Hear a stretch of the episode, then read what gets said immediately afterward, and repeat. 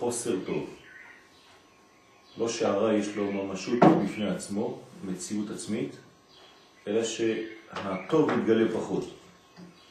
בגלל שהטוב מתגלה פחות, אז יש שליטה להפך הטוב, לחיסרון הטוב, שזה נקרא רע. ועל כן צריכים אז לעשות כל המלאכות שהן בחינת בזיעת אפיך תאכל לחם. אתה צריך לרדת למדרגה של העולם שאתה נמצא בו, של המימד שאתה נמצא בו.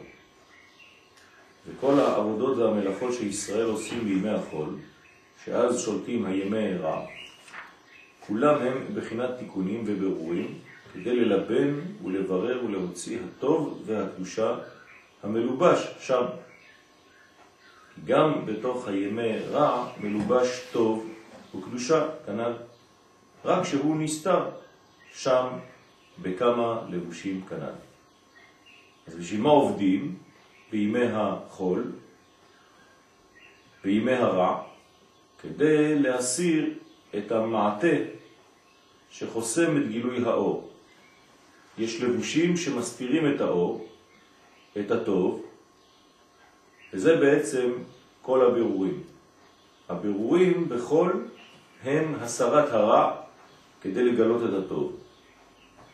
אז אה, עיקר העבודה צריכה להיות בכיוון של הסרת הקליפות. על כן, צריכים כמה יגיעות ועבודות ומלאכות קודם שמוציאים ומבררים ומגלים הטוב שבהם.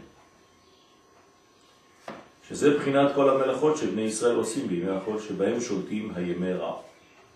כי זה ידוע שכל המלאכות שישראל עושים בימי החול, כולם הם ברורים ותיקונים, לברר ולהוציא הטוב מן הרע.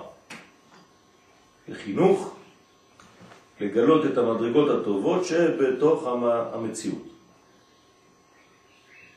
אבל כדי לגלות את זה צריך לדעת גם כן לעשות את העבודה של סור מרע, להסיר את המדרגות המסתירות. הכל מסכים. ועל כן בשבת ויום טוב, שהם בחינת ימי טוב, ואין לימי רע שום שליטה בהם, על כן אסור לעשות שום מלאכה. אז לא עושים את הבירורים הללו, כי מי שממשיך לעשות את הבירורים הללו, כאילו מראה ששבת ויום טוב גם כן מלאים רע, באותה מידה של יום רגיל. וזה לא נכון.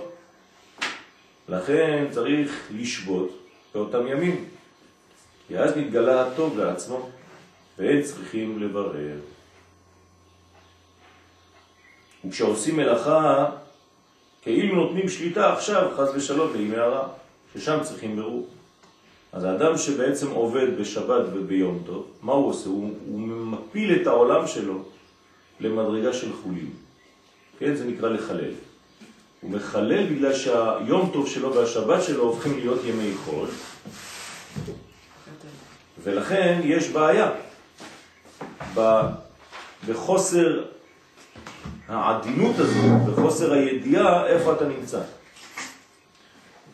אני חושב שצריך לומר דבר יותר אה, מרכזי בעניין הזה, והוא שהאדם צריך לדעת בכל רגע נתון איפה הוא נמצא. כלומר, אתה צריך לדעת באיזה אווירה אתה חי. קודם כל, אם האווירה שאתה חי בה היא האווירה של יום טוב, היא האווירה של שבת, ואתה יודע לגלות את זה, אתה יודע לחיות את זה, אז אתה כבר לא תיכנס לעניין של הבירורים באותם ימים. כי אתה כבר הפנמת את הרעיון של המדרגה העליונה הזאת. אבל אם אתה לא יודע איפה אתה נמצא, אין הבדלים אצלך, אין עדינות שיכולה לתת לך את האפשרות להבדיל. אז אתה תמשיך את הבירורים שלך בשבת כאילו היית ביום חול, כי אתה לא רואה את ההבדלים בכלל. אתה לא חי במדרגה של ההבדלים הללו. אז הבירור הוא לא רק בירור בתוך המדרגה של העולם, הוא קודם כל בירור לדעת איפה אתה חי, באיזה עולם אתה חי, באיזה יום אתה חי, מה קורה ביום הזה, ללמוד את הזמן. אתמול קראתי שזה בעצם דע עת, דע עת הזמן. נכון, דע, כן, נכון. כל הידיעה הזאת זה הרבה יותר קרוב מאשר אינפורמציה. אינפורמציה זה מרחוק, ידיעה זה קרוב. אז לדעת את המדרגה זה ממש להתייחס אליה כמו אל ייחוד. ואז אתה יודע את המדרגה שאתה נמצא בה, ברגע שאתה מכיר את המדרגה הזאת, אתה יכול לדעת מה עושים באותה מדרגה, מה עושים באותה קומה. מה עושים בעת? באותה עת, נכון. אפשר גם להרחיב את השבת בעצם? אפשר מה? להרחיב את השבת. אם זה יום, לא זמן. להרחיב את השבת מה זה שמרחיב. אי אפשר להרחיב את השבת, בגלל שאם אתה מרחיב את השבת אפשר להוסיף על השבת, לפני ואחרי, כמו שקראנו אתמול. אבל בתוספת שבת, במינון שאפשר לעשות אותו. אבל אתה לא יכול להפוך יום רגיל ליום שבת, כי שבת זה לא אתה עושה. הוא בא מלמעלה, זה קביעה וקיימה. אבל אתה כן יכול להפוך יום רגיל ליום טוב. אז זה על ידי הסנהדרין, כן? זה משהו אחר. על ידי קביעת הזמנים, נכון? כי עכשיו מתגלה הטוב בעצמו, אז צריך לדעת באיזה מדרגה אתה חי, באיזו מדרגה אתה נמצא. אז אם עכשיו מתגלה הטוב בעצמו, שאין שם ברור כלל, אז מה אתה תעשה? אז אתה תתחיל לעשות בירורים נורמליים לפי היום הזה. כלומר, לדעת קודם כל מה אתה לא עושה.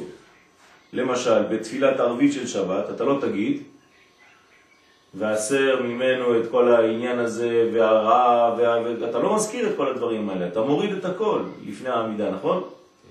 שומר את עמו ישראל מכל דבר רע, לעד, אמן. לא אומרים את זה. למה? כי אתה, קודם כל צריך להפנים שאתה נמצא שם. יש הלכה קצת אה, מבהילה כזאת, שאדם שמתפלל עמידה בשבת, בערב שבת, ביום שישי, מתחיל את העמידה שלו, וממשיך, במקום לעשות את העמידה של שבת, הוא עושה עמידה של יום רגיל, של יום חול, אומרים שהוא צריך לדאוג כל השבוע שיבוא. למה? פשוט מאוד, כי הוא לא נכנס לשבת, הראש שלו לא מספיק מרוכז במה שהוא עושה, והוא התחיל לעשות תפילה של חול. אז זה מראה איפה הוא נמצא באותה עת. אז זה אצל המקובלים, כן? זאת אומרת שצריך לדעת מה, איפה אתה נמצא קודם כל. האווירה שאתה נמצא בה, באיזה חדר אתה נמצא, האם אתה בבית כנסת, האם אתה בים, האם אתה בשבת, האם אתה ביום רגיל, האם אתה וכו' וכו'. מה אם הוא עושה בטעות מוסף של יום טוב? במקום מוסף של שבת? כן. בסדר, זה, זה, זה כבר אה, מאוד קרוב, בוא נגיד. כן. אם אני עושה, רצית להגיד. פעם אחת זה קרה. בסדר. לכולם קורה, בגלל זה יש הלכות לעניין הזה. זאת אומרת, שאת צריכה לשים לב איפה את נמצאת. וזה באמת מראה שאתה קצת יצאת. אתה נכנסת לאיזה מין ריטואל. בשבת אומרים לך צא. צא מהריטואל הזה וכנס ל. כן? זה כמו המדבר, כן? בפרשת במדבר שקראנו אותה אתמול, יש מדבר, אבל צריך גם כן להיגמל מאותו מדבר באיזשהו שלב. אתה צריך לצאת מהמדבר הזה, המדבר הזה הוא דרך מעבר, או הכרחי, אבל אתה צריך גם לדעת מתי כן יצאת כבר. יש אנשים שקשה להם לדעת שהגלות נגמרה. זה בדיוק העניין של האנשים שלא מבינים שכבר הגאולה התחילה. לעומת אלה שכבר יודעים ורואים שהגאולה כבר התחילה. למה? כי הם לא מזהים את הזמן. אין את העדינות הזאת לראות באיזה זמן הם חיים. הם לא רואים את מעשה השם באופן ברור כל כך, עד שהם אומרים, אבל מה, אין ספק בכלל. אז זאת עבודה, עבודה של עדינות אני קורא לזה. כן, מה קדם למה? כן, אם הוא בקטנות מוחין, אז ממילא הוא לא מרגיש, ממילא הוא לא מרגיש, ממילא הוא לא סופק. כן, אבל זה לא עובד ככה. קטנות מוחין זה לא מצב נתון.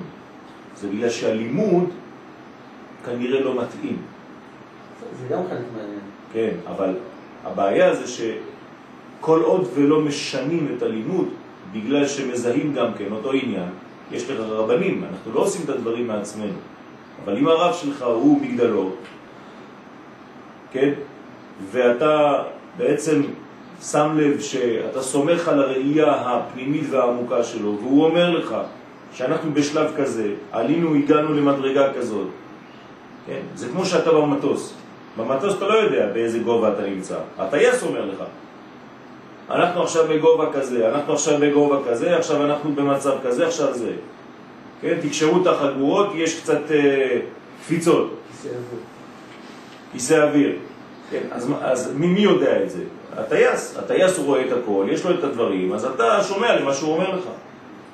אז אתה הופך להיות בעצם בהקשבה. אתה כל הזמן ממוקד במה שכתוב, במה שקורה. אז אתה מתלבש אחרת, כי עברו זמנים. אתה כבר לא בטמפרטורה של, של, של פולניה, כן, או של רוסיה. אז לא, איך אתה עדיין הולך עם, עם דברים ש, של ב-40 מעלות חום, עם לבושים שנותנים לך זיעה וסירחון ו- ומה? המטוס והקברניט שאתה נוסע בהם גם באותה לבושים. אז זאת הבעיה, כן? כלומר, אני קורא לזה בעיה, כי אני חושב שצריך, כן, זה עדיין, זה, זה, זאת מחשבה שלי, אני לא יודע כמה היא שווה, אבל תמיד להשתוות למדרגה שאתה נמצא. תמיד לדעת איפה אתה נמצא, איפה. עם מי אתה מדבר, באיזה מרכז אתה נמצא, לפני, מול איזה קהל אתה מדבר עכשיו, באיזה סיטואציה, זה חשוב מאוד, לפני שאתה נכנס לתוך העניין. כי לקפוץ לעניינים הפרטיים ולהתחיל מיד, זה יחסית קל. אבל לזהות קודם, להיות חכם ולזהות קודם באיזה זמן אתה, האם זה מתאים, האם זה לא מתאים, זאת עדינות. זאת עבודה שלפני הקפיצה לדברים. הכנתי שיעור, אבל אני רואה ברגע האחרון שהקהל לא מתאים לשיעור שעשיתי. מה, אני אתן בכל זאת השיעור כי אין לי משהו אחר? זה טיפשות. זה זרע לבטלה. פה יש שאלה, בקשר לשבת. השבת הרי היא קיימה, קביעה וקיימה, נכון? כן, היא נכנסת. נכון, עכשיו לא מעניין אותה, כן התכוננו, לא התכוננו, היא נכנסת. נכון. עכשיו אתה אומר משהו שהוא קצת סותר את זה. למה? הוא נכון, הוא עדין, אבל הוא סותר את זה. למה? לא סותר. אתה אומר לי, אני מגיע לשיעור. אם השבת היא קביעה וקיימה, השבת נכנסת. נכון. אבל אני צריך לדעת להתאים את עצמנו. להתאים את עצמי ולקבל, לקלוט את אותה שבת במציאות שלי. אני מדבר עכשיו מבחינת אבל אם השבת נכנסת בכל אופן, כן. עכשיו כל אחד יקלוט אותה כמו שהוא מוכן, כל אחד ירגיש אותה. רבי יהודה הנשיא אמר, אם הייתי יודע אתמול מה שאני יודע היום, אז... אה, כן, נכון. אז לכן אני אומר, זה עבודה של בירור. זה עבודה של חוכמה. ולכן אני כל יום נוטה ללמוד יותר ולדעת יותר ממה שאתמול, כדי להתאים יותר את עצמי, זה מה שהוא אומר. זה לא סותר. למה אני מקדש את השבת? הרי אני לא מקדש את השבת, הקדוש ברוך הוא מקדש את השבת, אז למה, למה אני עושה קידוש בשבת? אמרת את זה. בשביל מה אז, נו? מה? כלומר, כמה אני מקבל מהשבת הזאת, מהקביעה והקיימה הזאת? מה אני הולך ל- לשלוף משם? זה כמו עדיין מה הדבר דומה, כמו איזה, יש איזה ערוץ, ערוץ של מים נניח, לצורך כן. הדוגמה. עכשיו אתה רוצה להשתלב בערוץ. אז אתה כזה, צריך כאילו, כדי להשתלב כמה שתהיה בדומה לו, ככה תוכל יותר בזמן להשתלב. כן, להיכנס. אני נותן דוגמה, דוגמה יותר פשוטה אולי, של שידור רדיו. השידור נמצא, אבל מי שלא פתח, לא ישמע אותו, אבל זה לא משנה שום דבר, הוא משודר עכשיו. רק כשאתה מתאים את עצמך בול לקו, וזה מאוד מדויק, זה לא 92.3 ולא וחצי, זה 92.4. ברגע שאתה שם את עצמך מול, זה נקרא השוואת הצורה, אל השידור הזה, אתה מקבל אותו. ואם אתה לא, לא בשידור, זה לא אומר שהוא לא משודר, הוא משודר, אתה לא תקבל. יש עוד שאלה, השידור של השבת, זה באמת שאלה. האם הוא פועל? האם הוא כל הזמן משודר ובעצם מצד הכלים, שישה ימים לא נותנים לך לקלוט ויום אחד לא נותנים לך, הנה עכשיו הגלים פתוחים, כי זה נשמע ככה, או שלא. סוגרים את השידור מלמעלה, אומרים לך, זה אתה... לא, זה גילוי והסתר. מה זה השאלה? כן, הבנתי את השאלה. התשובה היא בעצם שאנחנו לא באותו גובה. השידור של השבת הוא קבוע, אבל הבעיה זה שהעולם לא נמצא בקומת האצילות בימי החול. כלומר, הוא לא מכוון לפי הכיוון של אותו שידור. יש לו טעימה, לדוגמה עכשיו אנחנו עדיין, כאילו שאנחנו לומדים, כן. אנחנו מביאים... אבל זה טעימה. טעימה. זה לא השבת עצמה. כלומר, יצאנו מעולם האצילות. מה קורה בעולם האצילות? אתם צריכים לדמיין שיש איזה מין אה, אה, מעגלים. יש מעגלים עם שידורי, עם, עם דלתות. כן, תדמיינו לעצמכם שבעה עיגולים, בכל עיגול יש דלת. עכשיו, זה כמו המשחק עם הגולות הקטנות האלה. אתה מנסה להכניס את הגולה משער לשער כדי להביא אותה, או מהפנים לחוץ או מהחוץ לפנים. עכשיו, בשבת, ביומות השבוע, הפתח של העיגול הזה לא מתאים לפתח של העיגול הזה. הפתח ההוא פה והפתח ההוא פה. בשבת כל הפתחים. בקו אחד. זהו. כלומר, זה לא שינה שום דבר, אבל ההתאמה השתנתה. לכן בשבת אתה רואה בעצם את כל אורך הדבר עד קודש הקודשים, מהחוץ אל הפנים. שום דבר לא סותר, שום דבר לא חוצץ.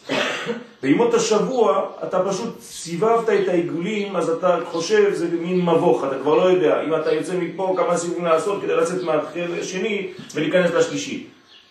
זאת הבעיה של יומות השבוע. זאת אומרת שזה חוסר סדר. שבת זה הסדר האמיתי, והשבוע זה חיפוש. זה העבודה של האדם בתוך התהליך הזה. אז באמת השידור של השבת הוא תמיד נמצא, אבל אנחנו לא בעולם האצילות, אנחנו לא מקושרים לקו האמצעי. אלא אם כן, עלינו למדרגה כזאת באמת, שאנחנו חיים את זה כל רגע, ואז אתה תמיד מכוון אל השער הפתוח הזה. כן, היה מקום כזה בהר הזיתים. שכשהיו עולים על הר הזיתים, היו רואים בעצם את בית המקדש, בית המקדש הוא עולה. כלומר, מהדלת הכניסה הראשית עד לקודש הקודשים, אתה תמיד במגמת עלייה. יש לך מדרגות פה, כזה אתה הולך, יש לך עוד 15 מדרגות של הלוויים, כזה אתה נכנס, הכל בעלייה כזאת. עכשיו, כשאתה עומד על הר מול, הר הזיתים, כי הכניסה הייתה, כשאתה מסתכל מהר הזיתים להר הבית, הכניסה הייתה בצורה הזאת, לא מהכיוון של הכותל של היום, זה הפוך. כן? הכותל של היום בעצם קרוב כבר לקודש הקודשים. אבל הכניסה הייתה ממערב. אז כשהיית עומד על הר הזיתים, היית בעצם רואה את כל העליות האלה, והיית רואה את קודש הקודשים מהכניסה הראשית. יש מקום אחד שהיית רואה את הכל עד קודש הקודשים. בזווית מאוד מדויקת. אתה עומד שם. כן, אתה עומד שם. וזה כמו צלף, שרואה את כל המדרגות אחת בתוך השנייה ככה. זה אותו עניין. ושם אתה מכוון בעצם לכניסה של כל הרבדים האלה. אבל זה דבר שהוא מאוד מדויק. אתה צריך לעבוד ולעמוד בקומה מאוד מדויקת כדי לראות לפי הזווית וכו' וכו'. מה שנקרא, עכשיו יש לנו כוונה חדשה להיום, יום כך בשבת קודש. כן, כן, נכון. אז, אז, אז תמיד אתה צריך לכוון את עצמך איפה אתה נמצא. אז נכון שמבחינה אבסולוטית השידור קיים, זו התשובה שלך, אבל אנחנו בכלים בעולם הזה עדיין לא בעולם האצילות גם ביומות החול. בעזרת השם לעתיד לבוא אנחנו מעלים את העולם הזה, כי הבירור נגמר, אז אנחנו נעלה לקומה עליונה של אצילות. אז בעצם הכל שווה, הכל פתוח. הרב יואל סיפר על צדיק אחד, אמרתי את השם שלו, שהוא היה אוכל ראשון, שני, שלישי את האוכל של שבת, וביום רביעי כבר אשתו הייתה מכינה את ה... לשבת הבאה, אז הוא גם היה יוצא שהוא בעצם כל השבוע, כל השבוע אוכל את האוכל של יום שישי. נכון. אני, זה? אני יכול, נכון? מי זה הרב? אני זה- לא זוכר את השם שלו, אבל אני יכול להגיד לכם, כן, ב- עם כל הצניעות שאני מנסה לאכול כל השבוע ממאכלים של סעודות מצווה. למשל, אני בקשר עם אה, המועלים, והמועלים מביאים לי, כן, לסטודיו, דופקים בדלת, מביאים לי, כי אני ביקשתי מהם, באיזושהי תקופה לפני כמה שנים, ואז כל פעם שיש ברית מילה, מביאים לי שקית קטנה של משהו. אז אני בעצם אוכל מסעודות מצווה כל הזמן. כן, אני מנסה כמה שאפשר. אז אה, כל פעם יש לי איזה דפיקה של איזה מועד, נותן לי איזה משהו, שקית קטנה של איזה משהו, ואני אוכל, מברך מסעודת מצווה, כדי להיות קשור לבניין הזה. כן. עוד משהו, מה שאתה אומר, תדעו לפני מי שאתם עומדים ואיפה אתם נמצאים. זה בעצם חכם עיניו בראשו, תדע כן. מה עומד מולך. והזמנים והתפילות. לא סתם, התפילה משתנה מיום טוב לשבת, זה מה שאני אומר, שמורידים. מילים כאלה ומוסיפים מילים כאלה. זה בשביל לחבר אותנו. בוודאי. לכן אמרתי את ההלכה, כן. שמי שלא, שהתבלבל שם, זאת אומרת שהוא הוא סתם אומר מילים, הוא לא נמצא באמת. עובדה שהוא אומר תפילה של חול בזמן של שבת. אז, אז לכן צריך להיות מרוכז באמת בתפילה הזאת. קרה לי את זה פעם. פעם קרה לי הדבר הזה, בגלל זה אני מדבר על זה. ועכשיו כל פעם שאני מתפלל, אני, לפני שאני נכנס, אני אומר, רגע, אתה עכשיו בשבת. עכשיו זה, זה מדרגה אחרת, עכשיו זאת מציאות אחרת, עכשיו אנחנו בעולם כזה, עכשיו אתה... כן, זה, זה בעצם מה שעושים חכמי הסוד. הם תמיד מזכירים לך איפה אתה נמצא. פה אתה באריך, פה אתה בעתיק, פה זה סעודה כזאת שהיא מגלה דווקא את זעיר אנפין, פה זה זה, פה זה... למה? מה אכפת לנו? אלא זאת עדינות, ולדעת, זה גם כבוד למקום שאתה נמצא בו. האדם רוצה להרצות. אם הוא לא יודע את מי שהזמין אותו, הוא לא יודע איפה הוא מרצה, זה, זה לא כבוד. אתה מתחיל לדבר, תודה רבה ל... למנהל המקום אדון זה, תודה רבה למי שהכין את הסעודה האדון זה, תודה רבה לאורח הכבוד שבא איתנו. אתה לא יכול לבוא להגיד, טוב, שלום, אני באתי לדבר על... אז זה אותו דבר, כן, בעולם רוחני.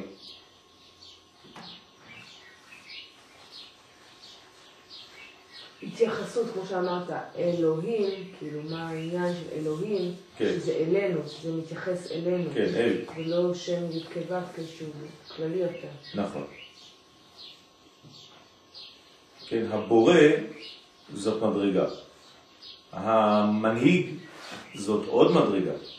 כן, יש בורא, מנהיג, ויש בוחר ב, זו עוד מדרגה. זה, זה הכל מדרגות, כן? אנחנו לא רק מאמינים שהקדוש ברוך הוא בורא העולם, אנחנו מאמינים שהוא ברא אותו, אנחנו מאמינים שהוא מנהיג אותו, אנחנו מאמינים שהוא בחר בנו מכל העמים. זה דברים שונים. כן, כל פעם זה יותר מדויק. זה כמו, כן, משפך שהולך ומצטמצם על נקודה ספציפית, מיוחדת מאוד. וכשעושים מלאכה כאילו נותנים שליטה עכשיו חז ושלום לימי הרע, ששם צריכים ברור, כי עכשיו מתגלה הטוב בעצמו, שהם שם ברור כלל, אבל אף, על פי כן, עדיין יש הפרש בין שבת ויום טוב, בוודאי. כי שבת אין צריכים שום עשייה ועבודה כלל, על כן כל המלאכות אסורים בשבת. כי שבת היא בחינת למעלה מהזמן, למעלה מהימים והמידות, בבחינת וברכתו מכל הימים, וקידשתו מכל הזמנים. כן? כלומר, שתי אפשרויות, או שהוא מקודש מכולם, או שהוא מקודש מכוח כולם. מה זה הוא ברכתו מכל הימים? לקחת מכל הימים את הברכה בשבילו. אז זה יכול להיות להישמע כמו כפירה. למה? כי אתה אומר כאילו, אם אני הולך מכלל לפרט או מפרט לכלל. יפה. אז מה שכתוב, כן, בחכמי הסוד, זה שבעצם כשהקדוש ברוך הוא ברא את העולם, הייתה השוואה גדולה מאוד בין כל הימים. כלומר, הימים היו בני 28 שעות. והקדוש ברוך הוא לקח את ארבע שעות של הנשמה של כל יום, ועשה מזה 6 כפול 4, 24, שבת. שבת או יום שני? שבת, יש גם גם בזה הבדל. כן, נכון. כי שבת. ככה, לפי מה שזה נשמע, נשמע כמו נשמה של הכל. נכון. יצרת עוד יום, זה- זה שהוא גם מיוחד. שהוא לעתיד לבוא, כשייכנס בו השבת באמת, אז גם אין לו את האיחוד מראש, כאילו זה נכנס בו, אתה מכין, צריך להכין אותו מהארבע כפול אה, שש. כפול שש. נכון. אז, אז זה, גם, זה גם עוד לימוד, זה, לכן כתוב מכל. דרשו מכל, שבעצם לקחת את הקדושה המקורית שהייתה, הנשמה של כל יום, שהיא באמת השבת עצמה, אבל שכבר הייתה שייכת לכולם, ורק החזרת לעצמה את זה. זה נשמע? כמו הגר של כל הימים. נכון, זה בדיוק זה. זה הגר, בוודאי. זה נשמת כל הימים שהייתה אצלם ושחזרה. זה הגר שחזר לה להיות גר אחד שלם. אז... אה, שם, שם שיש, מגיע אור, אז אין שבירה. נכון, נכון, נכון, בדיוק, בדיוק העניין הזה. אז, אז זה, זה, זה גם אחד מהפירושים, כן? שברכתו מכל הימים, כלומר מכוח כל הימים, וקידשתו מכל הזמנים. או פירוש אחר, הרגיל, כן, שהוא יותר גבוה מכולם, כמובן. ששבת הוא מבורך ומקודש ומרומם מכל הימים והזמנים, כי שבת הוא למעלה מהזמן, אז הוא לא קשור לזמן, כן? אז הגר גם כן לא קשורים לזמן בשום יום. בחינת עולם הבא שהוא כולו שבת שהוא למעלה מהזמן. אז תמיד בחינת שבת זה למעלה מן הזמן. יש לנו לפעמים ימים שהם קצת מסובכים להבין אותם. למשל חג השבועות, זה זמן. נכון? זמן מתן תורתנו, אנחנו לא אומרים יום מתן תורתנו. צריך להבדיל בין ימים לזמנים. אבל הזמן הזה הוא למעלה מהזמן, כי הוא יום החמישים. הוא גם בחינת שבת. אז מה הולך פה? איך אני מתייחס אליו? אתם מבינים לאיזו עדינות אני מתכוון? לפני שאתה נכנס ליום, אנחנו לא מבינים, אבל... כן? אתה, אתה מבין את המורכבות שיש. איך אני מתייחס ליום הזה? מי זה? מי זה חג השבועות? בוא נלמד עליו, אני הולך לבקר אותו עכשיו, נכון? עוד שלושה ימים.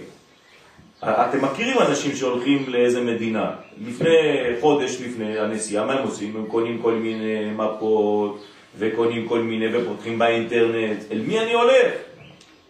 נו, הלכת לבקר את חג השבועות לפני?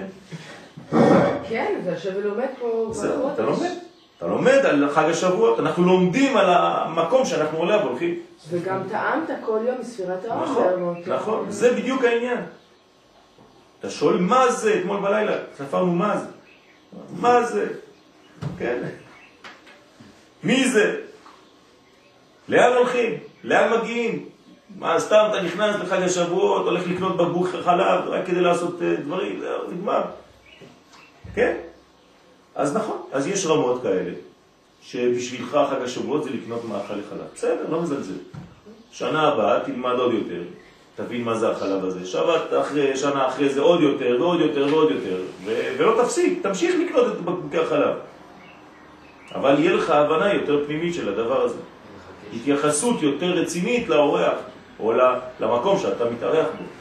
מה שלקחתי ממך השנה ממש באופן ככה אה, משמעותי, את העניין של ההתחדשות. כאילו מחדשים, כאילו מין מנערים אותנו כזה בשביל שנה כן. הבאה, בשביל לחדש את כל התורה שנמצאת נכון, בנו, להעיר נכון. אותה, ואז נכון, איזה צדה נכון. לדרך, איזה סלסלה של נכון. ביקורים. נכון. אני אומר לכם למשל, אני, אני, אני אומר לכם דברים, לא חס ושלום כדי להתגאות, אני, כ, כ, כדרך לימוד, כן? אני לא פותח את הספרים שכתבתי. לא פותח את הספרים שכתבתי שנה שעברה על שבועות. אני, כל השיעורים שאני כותב, שיעורים חדשים. לא רוצה לפתוח, לראות מה כתבתי. כדי להתחדש. אז אולי יכול להיות שאני אגע באותה נקודה, אבל זה חייב שיהיה בצורה אחרת. כי אני לא רוצה ליפול למלכודת שכבר כתבתי ואני ממשיך את מה שכתבתי עוד פעם ואני חוזר על מה שאמרתי. לא רוצה. אני הולך לחפש מקורות אחרים ומעמיק ומנסה לחשוב בצורה מחודשת. לא כתבתי אף פעם על הנושא הזה. אז זה, זה הכוח ההתחדשות הזאת, זה כל הזמן לחזור. אנחנו בתור התלמידים שלך קוראים את אותם דברים ומבינים דברים אחרים. ברוך השם, כי זה, זה, זה גם לפי, לפי תובנות מ- מ- מש- מ- שונות כל, כל הזמן. עכשיו אם אתה תקרא את אותם דברים, לא תגיע למקומות כאלה? לא תוכל לפתח על מה שכתבת? בוודאי. אבל הרעיון שלי הוא בעצם ללכת עוד הלאה. כן? אני מרגיש שאני עדיין לא מספיק זקן, לא מספיק יודע, כדי כבר לשבת על מה שכבר כתבתי. כן? יש לי עוד הרבה ללמוד. לחדש, לחדש. כן. אני תלמיד. איך נולד באמת שיעור? אה, איך נולד שיעור, כן? זה מתחיל מבפנים, מתגלגל החוצה, כן. איך שיעור נולד, כן? זה כמו תינוק. בהתחלה זה כואב, אחרי זה יוצא החוצה וכולם שמחים. כן. אז בדיוק ככה. זה, לידה, זה הולדה. אבל מה, זאת אומרת, זה באמת מעניין. יש איזשהו רעיון אה, כן, גרעין, כן. אז אתה אומר עליו אני... תלוי. יכול לבוא מ... אני אגיד לכם, זה יכול לבוא מצבע. אני חושב על לבן. נגיד חג השבועות נותן לי חוויה לבנה. אז מהלבן הזה אני צריך, אני צריך עכשיו לה- לה- להעם. של הצעות אני נכנס. זה יכול לבוא מהרעיון, כן, של לפי פסח, מפסח, כי הרי שבועות אין לו תאריך בתורה. אז למה אין לו תאריך? הנה עוד רעיון. אז פתאום אני שואל את עצמי שאלות, ואני יושב וחושב, למה אין לו תאריך? זה לא סתם לפתוח ספרים. אתה לא פותח ספרים, אתה חושב. רעיונות. אתה חושב, אתה יושב וחושב, יעשה למחכה לו. כל מה שכתוב זה כבר כתוב. אז מה אתה מביא אתה? תביא אתה משהו, גם אתה תביא משהו. תנסה להביא את הפן שלך. הרי מה עשו חכמי, החכמים שכתבו את מה שכתבו? לא היה פירוש רש"י לפני רש"י. אז מה, הוא הלך לראות את רש"י אחר? הוא ישב וחשב. אז אני לא צריך כל הזמן מיד לקפוץ, רש"י אמר, תוספות אמר, זה אמר, זה אמר, זה אמר, זה אמר, וכל השיעור שלי זה הרצל אמר. ומה אתה אמרת?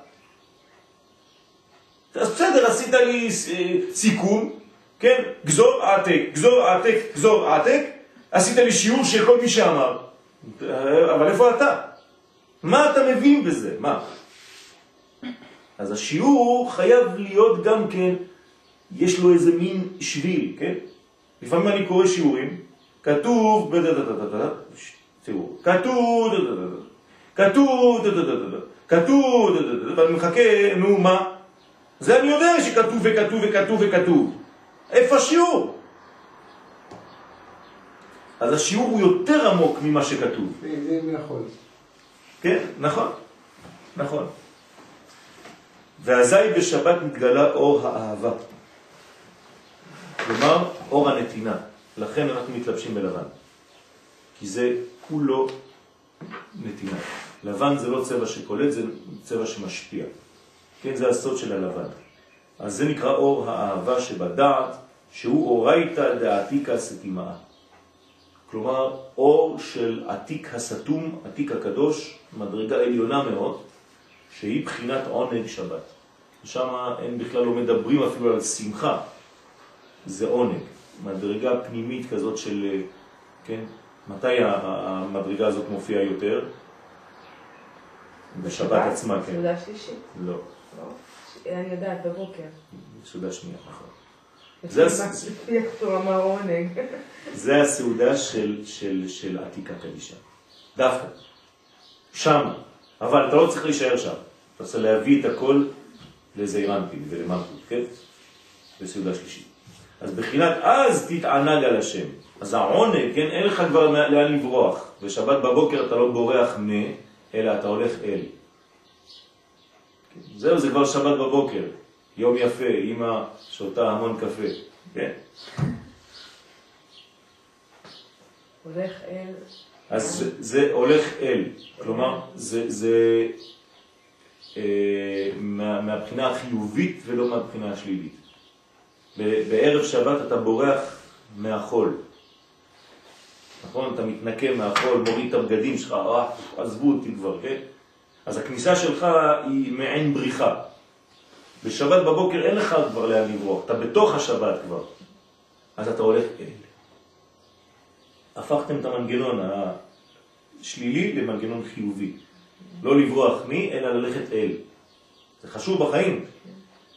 שנשים כל הזמן הם בורחים מ. ויש אנשים פיתחו מנגנון אחר של ללכת אל.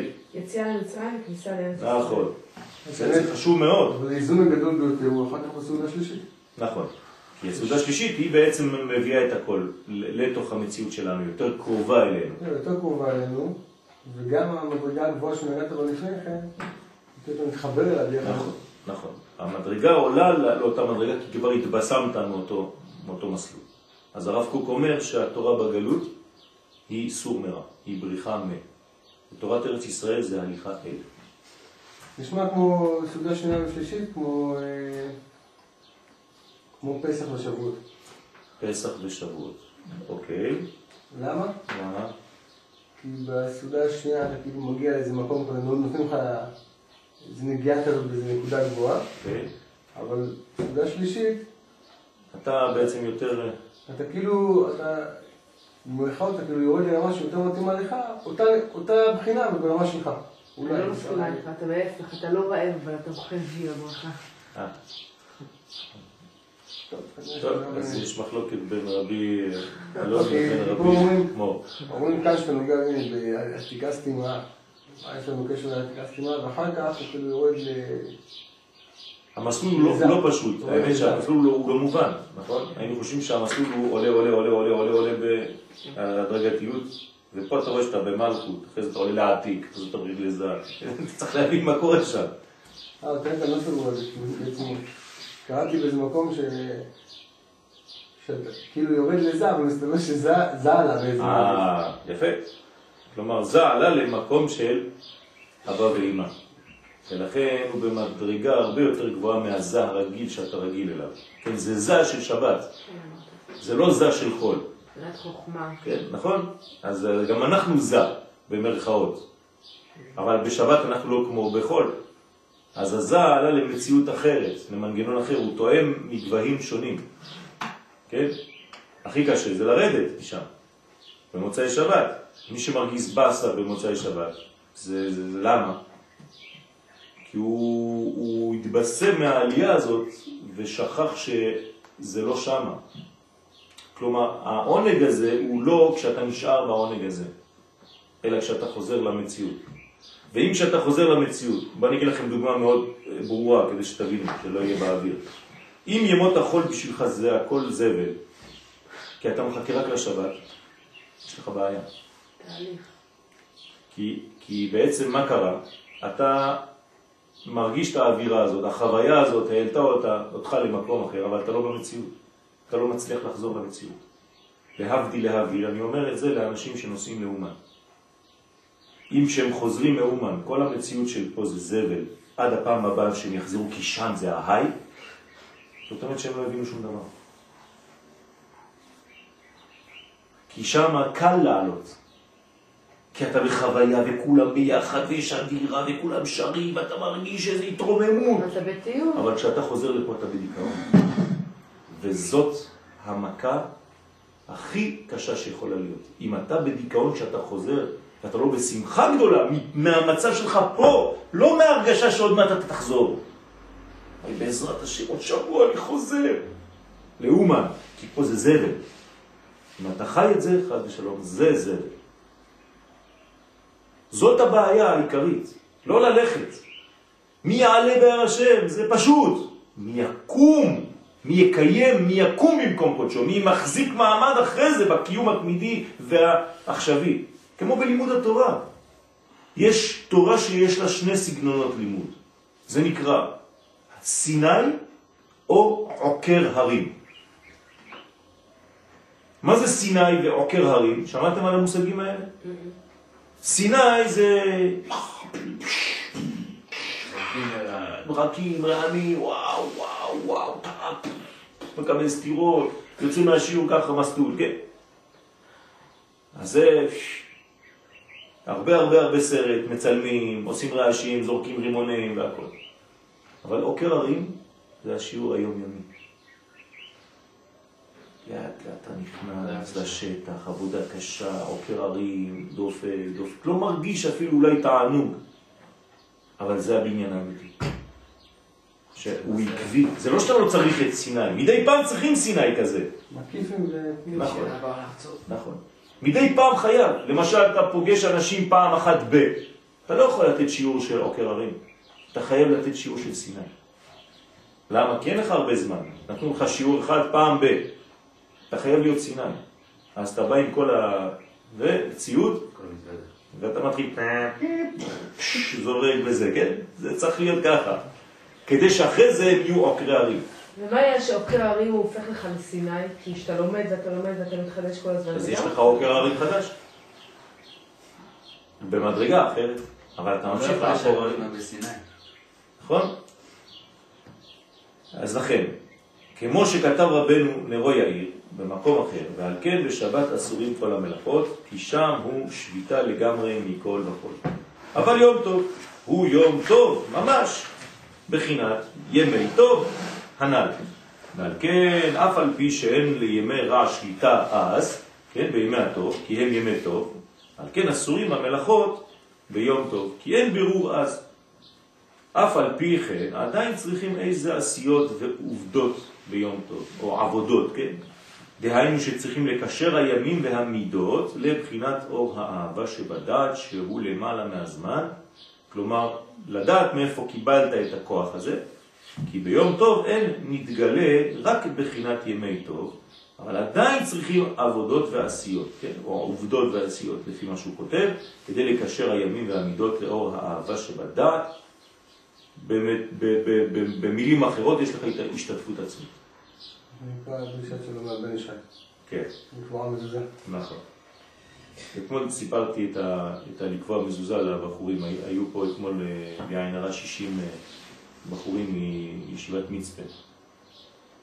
ממש תלמידי חכמים חבל על הזמן. כן, אתה רואה את המידות ואת הבחורים, כל אחד אחד ממש מיוחדים במינם. והרב גבי הזמין אותי לתת שיעור שם, למטה, בסעודה שלישית. אז דיברתי על, ה, על העניין הזה של לקבוע מזוזה, איך, איך מוצאים את, ה, את, ה, את הנצח בתוך העולם הזה שחולף.